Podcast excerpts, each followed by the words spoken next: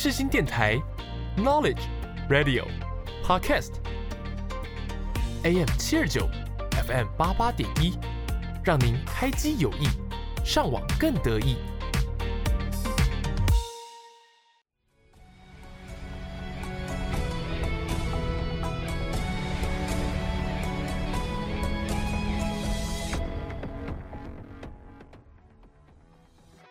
欢迎大家来到影剧历史面面观。你以为这又是一堂催眠的历史课吗？No No No！我们将会使出浑身解数，让你享受影剧，认识历史，一起发现剧中的巧思，讨论时事。就让我们开始吧。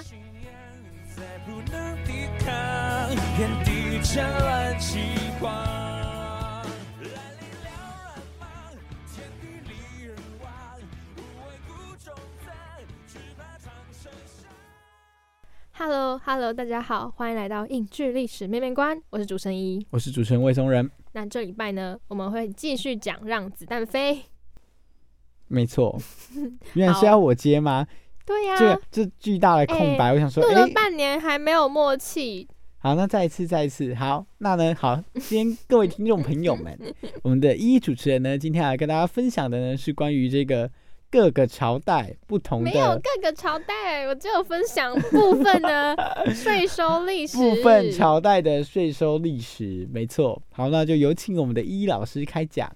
好的，那这一集呢，就我尽量把它讲的不无聊啦。我只是想要骂一些政府，什么意思？对，好，那就这这一集比较关于人性的，也不能说探讨。我们就是想评，我们就想批评，这样好，那就进入下一个单元，有够厉害，厉害，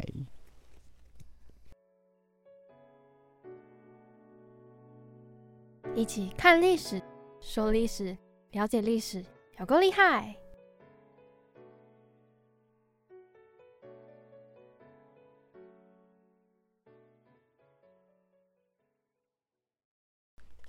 大家好，欢迎来到。欢迎回到影剧历史面面观。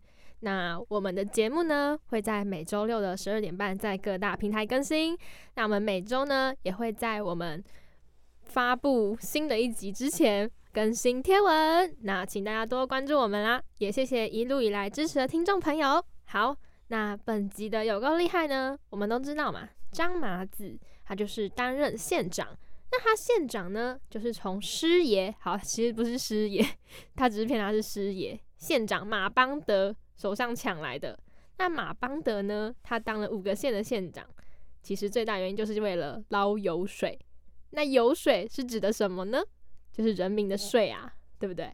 对，而且我们从影片中也可以看到，鹅城只有那些地方的。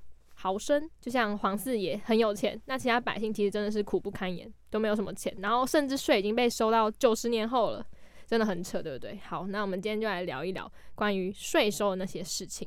那今天呢，我来跟大家分享。一本书，那这一次的主题呢，也是从书上截取而来。这一本书呢，叫做《光天化日之下抢钱》。那这一本书呢，就是曾经是亚马逊第一名销售，他就是在用赋税，然后分析一些历史。听起来很厉害，而且很会取名。对呀，我也觉得就是这个作者很厉害，而且我等一下更会跟大家提为什么这本书叫这个名字，我真的觉得很有意思。我觉得有兴趣的观众朋友也可以来买来看一看，或翻一翻。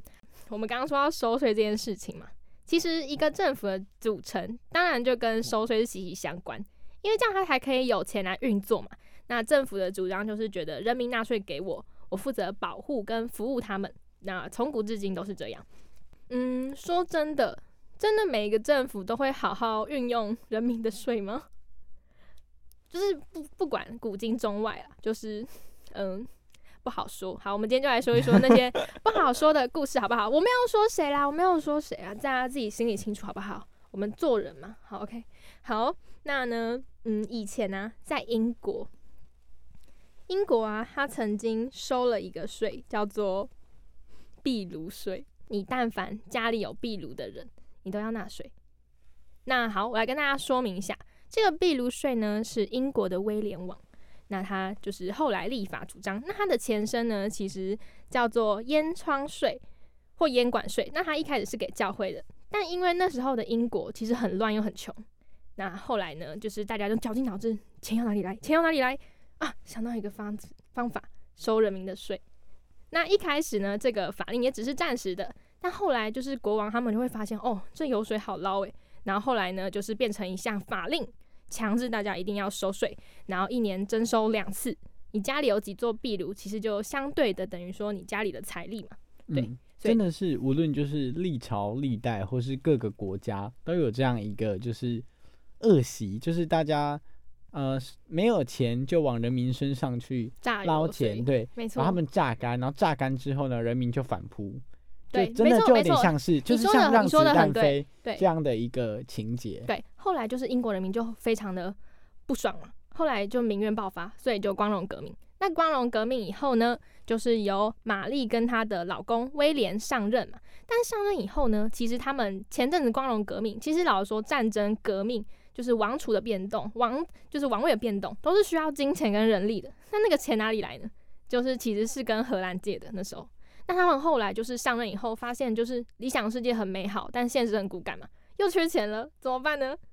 征税，没错，而且这是真的税更奇葩，我真的看到的时候，我火都上来了耶。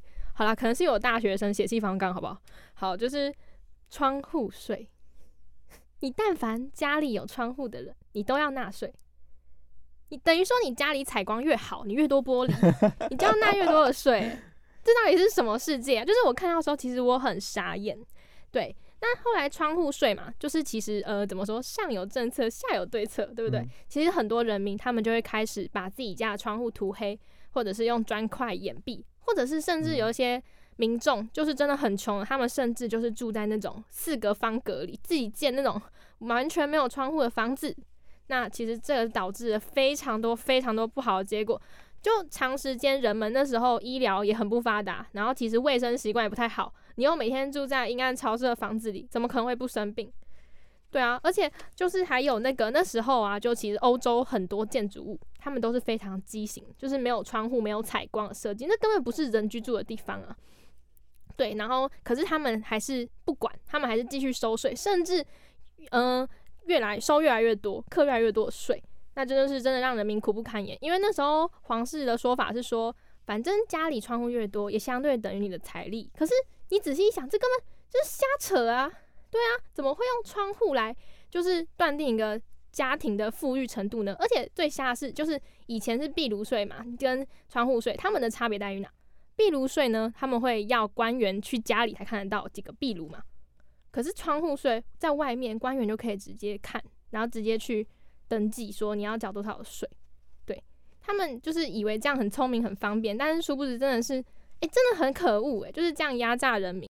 那时候啊，狄更斯他也就是完全看不下去，那他也就是说，自从实施窗户税后，光线和空气都不是自由的了。好，这又带到了就是为什么作者会用光天化日之下抢钱这件事情，就是因为他们失去了光，然后也没有窗户，所以我自己觉得这个名字取得非常好。然后这只是这一本书的开端，然后后面也会提到一些他认为非常不合理的税，他也有提到一些他觉得虚拟货币那些就是要征税吗？那我觉得这本书真的很有意思，那大家有兴趣的话也可以去看看。对，然后我自己觉得，嗯，出生在我们这个时代，就是还是算蛮幸运的啦。就是很多人都会一起去监督政府，虽然我们不能保证每一笔纳税人的钱的流向都是十分正确的，但也不会再像以前一样的那么夸张。对，至少我觉得我们生在台湾是这样了。对，然后我们也就是，嗯、我自己觉得，所以真的是人民纳税，所以也都有监督政府的权利。所以呢，大家就小心，对，还是时时刻刻注意我们身边的人事物，然后也可以关注一下就是政府的作为，这样。对，这都是我们的权利啦，不用说什么不好意思表达立场，对吧？嗯，纳税是我们的义务，但是我们也有我们自己的权利。没错。嗯好，那这一集呢，有够厉害，就在呃热血方刚的大学生 Y 一介绍下，差不多到这边啦。你对于、题外话啊，题外有，话一下，刚好手机跳出来这个通知，呃，就是那个啊、我我不知道你知不知道那个那个政府说要发一个那个文化成年礼金，我不知道哎、我不知道，我们吗？什么意思？就是原本跟我们没有相关，然后发发给十八岁，现在已经扩大那个年龄范围，跟我们有关了。对，好消息，好消息，大家好像可以拿去看电影，一千二，一千二的样子哎、子，所以六千块什么时候会拿到啊？好像也也已经公布了。我记得好像那时候我看新，闻是清明的时候，清明节的时候。前几天我公布了相关的那个方法，你可以可以去看一下。对好呀，好耶！对，就是工商，哎，不是工商，这不是工商，就提醒大家一下，啊有钱记得领对。嗯，对我。觉得就好，OK，大家就注意自身权利，然后小心上当受骗。好，嗯那就让我们进入到下一个单元，就一起来。就一起来，就一起来，就一起来讨论议题吧。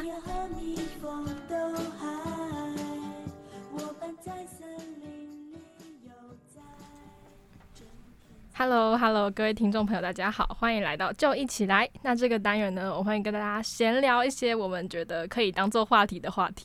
对，没错，就是这个揪一起来这个单元呢，已经从原本想要比较硬性一点的话题，变成一个软性的聊天时间了。对，因为主持人本身的软性条件可能还需加强，不过没关系硬，性条件还需加强。可能都要吧，可能都不足吧。好，那这个周呢，我们就是让子弹飞嘛。那让子弹飞的男主角、男主角张麻子，他就是一个非常德高望重、非常有理想抱负的，呃，有高尚品德的人士。那我们这次就一起来呢，就要跟大家分享我们这些市井小民看到的缺德事。没错，魏中人主持人他笑而不语。嗯，因为我想到一件事情，我想到一件缺德事，就是比方说在就是公用图书馆，然后玩人家的播放器，然后疯狂快转啊之类的这种，突然想到了这件事情。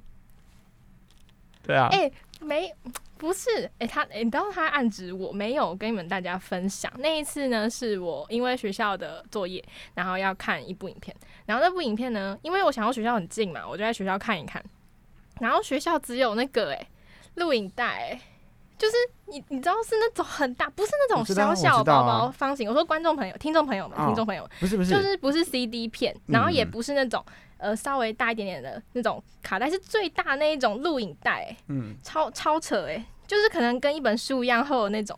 然后我就跟学校图书馆的人借，我我我心里有其实有疑问，我想说这东西是可以看的嘛。然后那个就是呃校务北北，就是帮忙那个柜台的北北就说可以，然后结果呢就是就借了，然后借了以后呢我看了嘛，然后为什么要快转？是因为以前那个卡带它它就是放到哪里，就是你不是放进去就从头来、你要从那个地方再转回去你自己要看的、就那么那么。复古的东西，然后好，没有跟大家讲，就是对，然后最好笑的是，就最后我要还回去的时候，然后我按退出，然后它卡住，我真的超想死的，因为我已经求助了一百次，大概没有一百次啊，就是三四次，然后电视又不行，又不能开，然后下去求助，然后又不知道影片在哪里，然后就是编号也不知道，然后去问，然后我就觉得我是图书馆的 OK，没错，这算缺德事吗？不是，就是你知道录，你有你有听过录音带或你有听过录音带吗？他们应该是有一个键是可以，他们会自己导，然后会导到可以从头就开始放的那种。我没有找到，你觉得是我不会用还是没有？是我不会用。好，谢谢谢谢。好，那那聊完我的缺德事了吗？那魏中文主持人的缺德事呢？好像他还诶、他都是阻止别人缺德那个人、我要跟大家分享，这魏中文主持人呢，他是去看就是看表演或看演出的时候，如果前面的阿姨在用手机或太大声，他会像这样，就是啊不行，我我拍自己肩膀，他会这样超大声的拍别人肩膀，笑死。然后我会说不好意思，你打扰到我看演出了。对，你知道，其实因为我自己我个人的个性，就其实魏东人他平常主张自己是内心内内什么内心内向的人，然后我没有我哪有想到，主张自己内向人？我是说我不外向，可是外向啊，跟内向是嗯两回 no, no 事。他测那个就是十六型人格，他永远是内向，哎、是什么？不是吗？我我哦哦，对，因为十六型人格只有内向跟外向，那我觉得自己应，该是属他还没于中间值为辩驳，好，反正就硬选一个，他会说自己是偏内向。对吧？如果硬说，然后结果他在外面没有哦，他直接就是阿姨那种，就是大概比我们年长个四十岁的阿姨，他直接说不好意思，手机荧幕对啊，超级缺德的哎、哎、没有，可是超好笑。没有啊，我想说那时候他一下下，然后他大概亮了三秒钟，他就开始警告。因为他在影响我看戏啊，而且我我我真的想，我真的很讨厌哦。那这样我就可以分享这个，我真的很讨厌人家在看电影或是在看演出的过程中在那边给我用手机，用手机就算了，就是你知道那个剧院跟呃电影院的灯是暗的，嗯嗯然后他那个手机荧幕他们都开超亮，然后一打开，嗯，那就去看前那边光源。而且那天那天有超多人，就是呃，就是手机的那个赖又没关，然后我看演出的时候，那安静在那边噔，然后那边噔一声，然后就整个人快压起来，就觉得很不爽。跟你讲讲大家，就是最好笑的是魏忠人他的语气，就是因为一般人一般的时候，我们会觉得魏忠人是一个好好先生，我没有说他凶啦，只是说他就会变得很犀利，他会说不好意思，我像我以为他会说啊不好意思，没有，他直接不好意思，我们的正义小魔人也没有当正义魔人啊，开玩笑而。且那个阿姨她已经不止打开第一次手机了，因为中间你睡着的那阵子，她其实有打开，其实真的真的真的，因为她不止打开一次，没有吧所以？我不是刚。开始的时候吗？没有，是到到后面，我是因为我为什么会印象印象深刻？因为就是因为我喜欢的演员在台上，哦，他在表演，所以我才觉得很不爽。对，就是那我好啦，我就是结论就是要看他是那个阿姨的问题，然后魏忠人做的没有错，只是我觉得他很有勇气，因为像我就是臭俗辣，我可能不敢那么直接。超不爽的，就是真的会觉得就是在那边影响我看演出。我我也很不开，我很不喜欢那种就是有的阿姨她在那个看演出的时候，然后很喜欢跟你聊天。那我想说奇怪，我有要跟你聊天的意思吗？就是一直跟我讲话要干嘛他可能？喜欢你啊，就是 就是没有意义啊！就是我们可以好好的认真看台上的演出嘛，然后就是要硬要跟我聊一些没有用的东西，铁臂男，然后在那边影响别人看演出。就如果我在看演出，那旁边这样稀稀疏疏、稀稀疏疏、稀稀疏疏，哎，稀疏就算了，他讲超大声，就是那种，嗯，妹妹啊，妹妹啊，假如说你在旁边，妹妹啊，那个你觉得这个怎样怎样怎样怎样怎样怎样？哦，现在台上怎样怎样？我想说，我需要你来讲吗？我看你会直。接你会直接说闭嘴啦？没有啦，你就说不好意思，现在在演出哦，这样。没有哎、这种这种我比较不好意思哦，真的讲什么。哦，？对，而且我而且我会看我坐的位置，像我那像我以前坐的比较前面，我旁边那个女生直接给我打开手机开始讲电话，不，这个我不能忍哎。她直接给我接起来，然后就说喂，我们想说哦好吧，应该是紧急事情，她接一下结束，没有，她大概讲了两分钟吧，这就喂啊对对对，然后叭叭叭，然后她开始讲，然后我想说我靠。也太扯了吧！可是因为呢，人家坐在贵宾，应该是坐在贵宾席啊，就是他应该是那种招待票的，所以我就，嗯，就是就不好意思讲什么，因为我觉得就是 maybe 会影响他跟剧团的一些就是交情之类的，或是他的想法观感。毕竟这种就是无脑的酸民很多，所以我想说算了。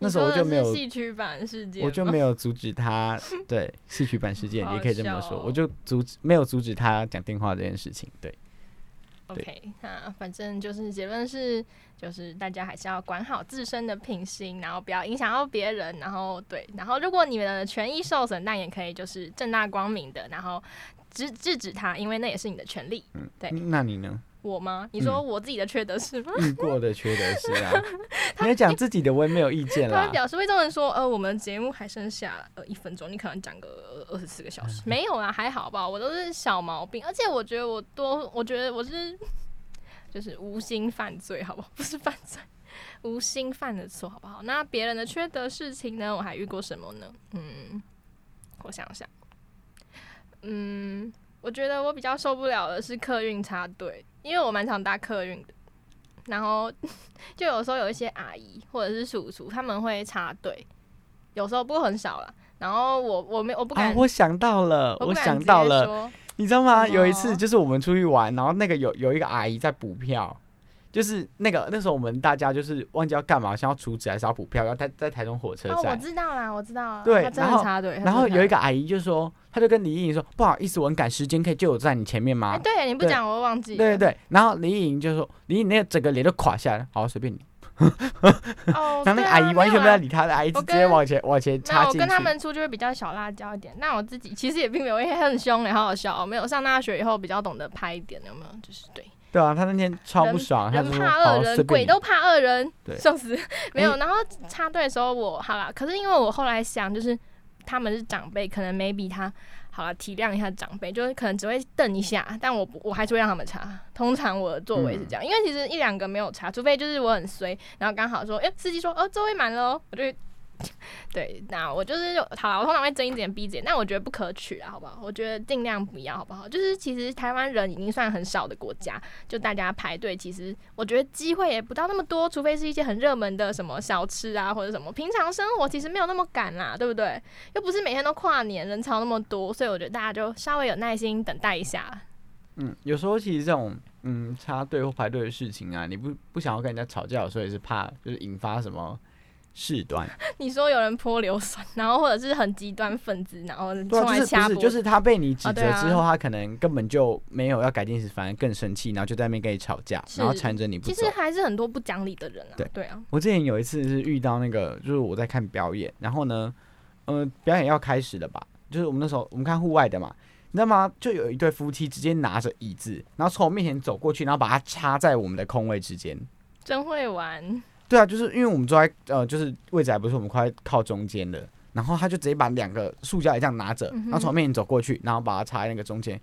然后他那个插下去那个瞬间，我真的是不爽到一个极致，然后我就开始挞伐他，我就跟他说：“你知道我们这个椅子就是我们为了他站这个位置会站多久吗？你这样不觉得你自己很真的很没有公德心吗？一个大人 连基本的公德心都不知道，真的是我们的记者中人 社会超。级不爽。就我觉得我每次我的这种会让我很不爽的点，全部都是出现在我看戏的时候，因为我觉得你严重影响到我看戏，然后而且。啊嗯而且我超级不爽，就是我觉得，那我下午我在这边站了一个下午，就我可能从中午就来了，我在那边大概有四五个小时、五六个小时，那你就这样给我插进去，所以就开始一直碎念，然后挞伐他。我就跟他说，就是你一个大人，就怎么可以这么没有公德心？你不知道人家这个椅子都站很久吗？那你这样插进来，那谁要来占位置？都不要站啊，都跟你一样啊，我们就都把椅子拉着拿着，然后直接插进来就好了啊。然后那个阿姨就被我越练越尴尬，越练越尴尬，后来整个脸就垮下来，然后她跟她老公就拿着那个椅子默默的走出去。站好好笑哦。所以就是魏忠文主持人的雷点就是不要在他看戏的时候打扰他，任何行为都不行，对吧？没错，我看戏的时候是会直接把我手机关开飞行，然后直接把所有通知关掉，跟网络也关掉那种。太热爱了，我做不到。我看电影的时候有时候还会划手机。喂，哎呀，缺德啊，缺德啊！我说的缺德就是这种啊，看电影的时候给我把手机打开。那你又不会跟我去看电影？对啊，哦、对对，幸好对啊，好。好好，所以结论就是，世界上缺德的事就是层出不穷，大家自己注意啦，大家自己小心啊。嗯，对而且每个人雷点不太一样大家自行注意。嗯对啊，大家小心不要惹到魏宗人，别惹中人。不会啊，你不要。在看戏的时候惹到我，应该都还好。可能听众朋友也不太会去看戏，什么意思？对啊，所以所以所以就还好啊，对，所以基本上还好。嗯，OK，井水不犯河水。好，那本次的闲聊就差不多到这边了呀。各位听众朋友们，你们有遇到什么缺德的事情，或者是让你觉得很缺德的人呢？啊，直接上升人，好，开玩笑的。那接下来呢，就让我们进入下一个单元，曲曲独独行我了解你，只活在记忆里头，大家好，我是 Tanya 蔡健雅。甚至原谅你的残忍理由。你现在收听的是世新广播电台。爱难连回忆都是负荷。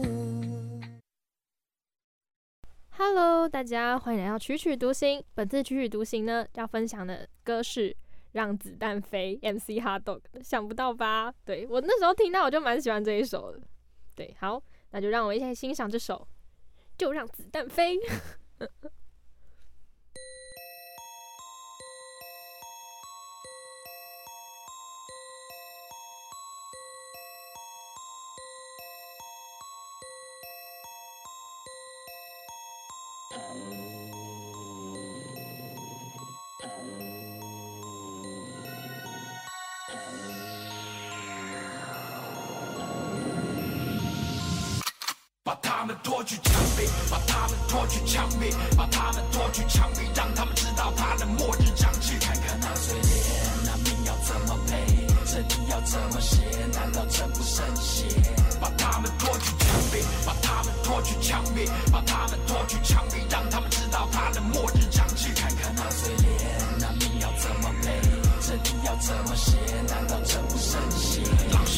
他的良心早就被狗吃掉。杀人人装神经病，他说他忘记吃药。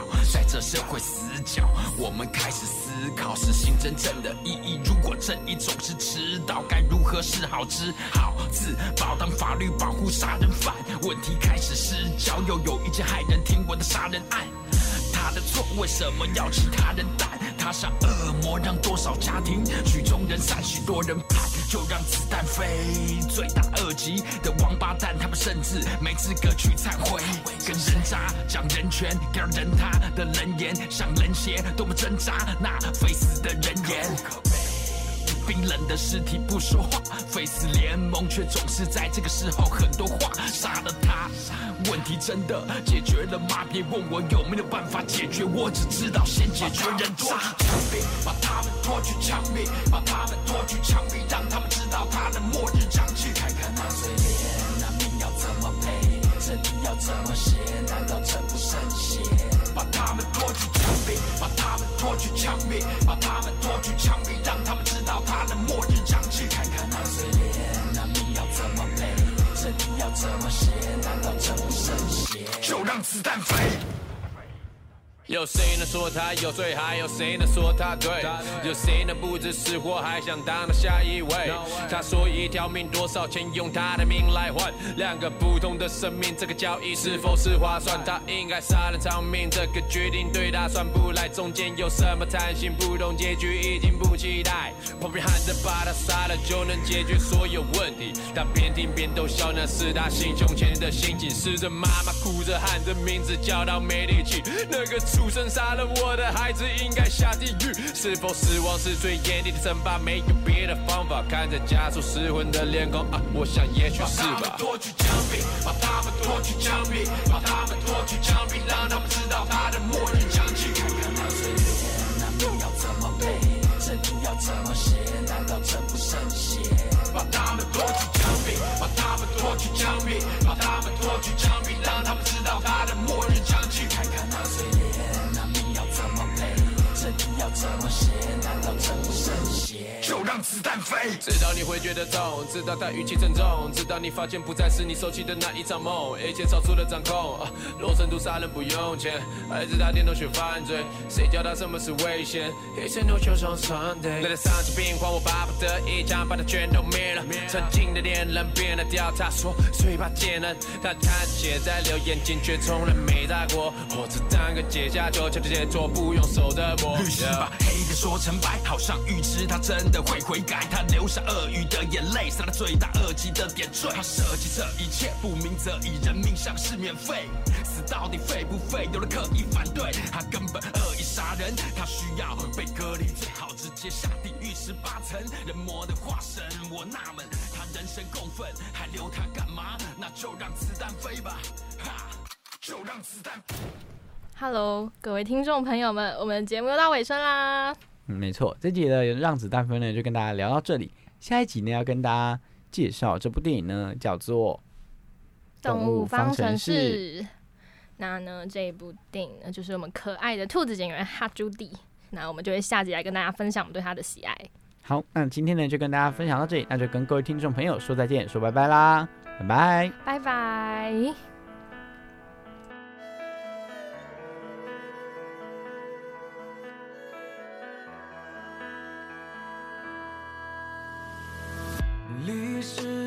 重重叠叠，壁画的盘丝虚贴，连串草里千丝万缕的情书殷切。